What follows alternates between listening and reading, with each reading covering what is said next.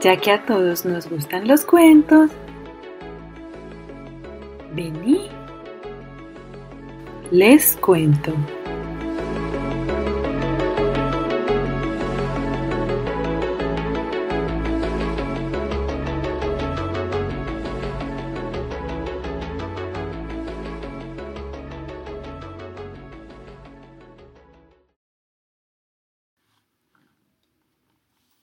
El origen de la risa. A origen da risa. Los siete mejores cuentos brasileiros.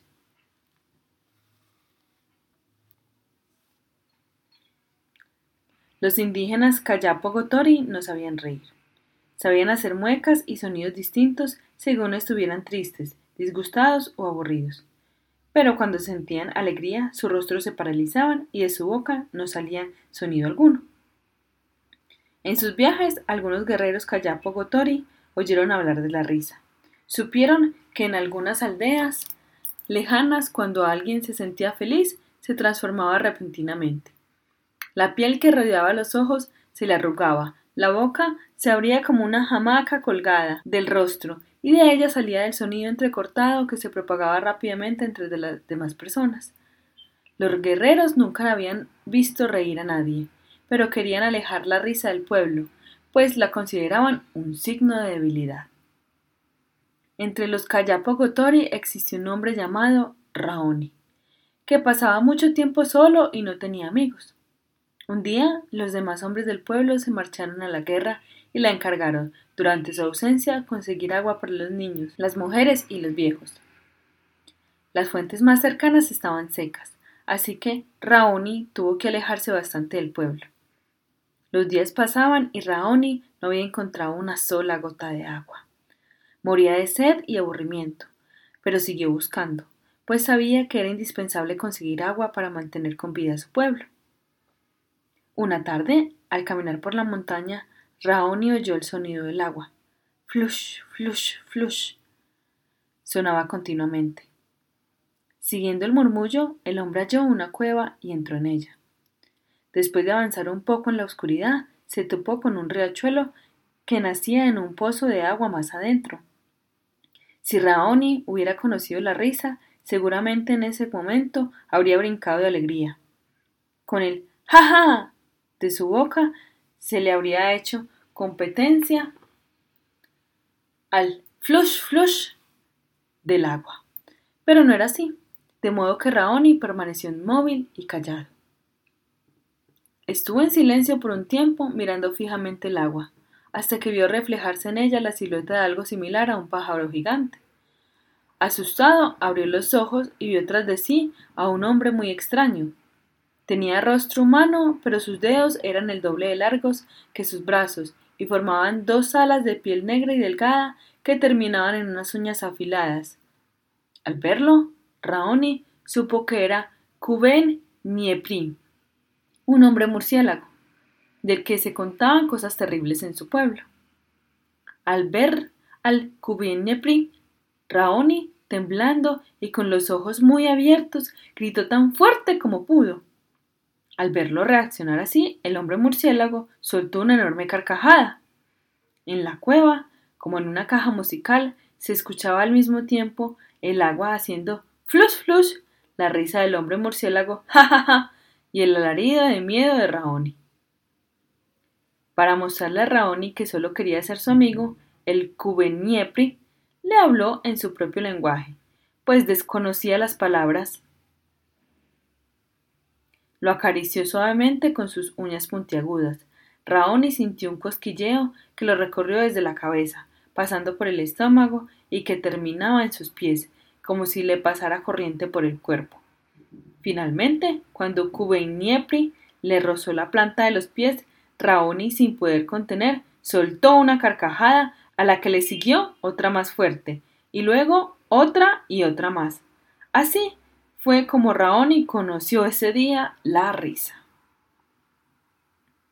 Cuando dejaron de reírse, el Niepri guió a Raoni por un camino subterráneo, frío y oscuro, donde solo se oían los sonidos del agua y el aleteo del hombre murciélago. Finalmente llegaron a una caverna donde dormían colgados del techo varios murciélagos. Estos, al sentir la presencia de Nepri, desplegaron sus alas y lo rodearon. El Nepri presentó a Raoni como su amigo, así que los murciélagos empezaron a danzar a su alrededor. Primero giraron a la derecha y se alejaron por una gruta chillando de alegría y batiendo sus alas. Luego regresaron a dar círculos cada vez más estrechos en torno suyo. Finalmente, tal como lo había hecho el Cubeniepri, le rozaron la piel con sus uñas. Tan irresistibles eran las costillas que Raoni temblaba y soltaba carcajadas sin parar hasta que se desmayó. Cuando se despertó, tenía sobre la cabeza un rayo de luz. Aprovechando que el Cubeniepri y los murciélagos dormían, Raoni se escabulló de la cueva y volvió a su pueblo. Cuando llegó, los guerreros lo esperaban impacientes. ¿En dónde estuviste metido todo este tiempo? le preguntó enojado el jefe de los guerreros. En la casa de un hombre murciélago. Lo conocí ayer en una cueva cuando salí a buscar agua. Quise regresar en la noche, pero él y sus amigos me hicieron reír tanto que me desmayé. Apenas desperté vine a buscarlos. ¿No sabes que la risa está prohibida en este pueblo? le reprochó el jefe de los guerreros. Lo sé, pero no pude contenerme, le contestó Raoni, y empezó a reírse nuevamente al recordar las cosquillas de sus nuevos amigos. Los guerreros no podían creer lo que veían. Nunca habían visto a nadie hacer muecas y sonidos tan extraños.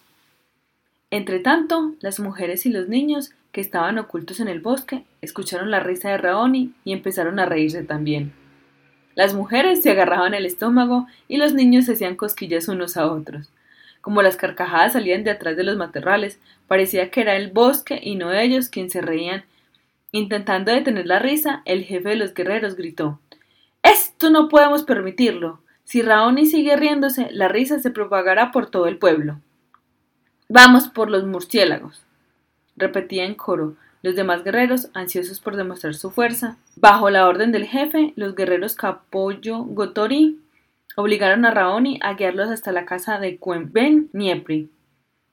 Antes de llegar, Raoni silbó para alertar a los murciélagos. Al oírlo, estos huyeron guiados por el Cubien Niepri por una abertura que había en el fondo de la gruta. Solo el más pequeño, que no alcanzó a salir con los demás, fue capturado por los guerreros. Los hombres llevaron al pequeño murciélago a vivir al pueblo. Viendo que era muy pequeño, el jefe de los guerreros pensó que podía educarlo como a un niño más. Con el tiempo, el pequeño murciélago comenzó a entender las palabras y aprendió a caminar erguido. Sin embargo, siguió durmiendo de noche y boca abajo, colgado de una percha que Raoni le fabricó. Tampoco dejó de hacerle cosquillas a la gente para demostrarle su afecto, y como era un murciélago muy amigable, no tardó en hacer reír a todo el pueblo con sus caricias. El único que permaneció sin reírse mientras el murciélago vivió con los Cayó Pogotori fue el jefe de los guerreros, que vivía amargado porque nadie en su pueblo paraba de reír.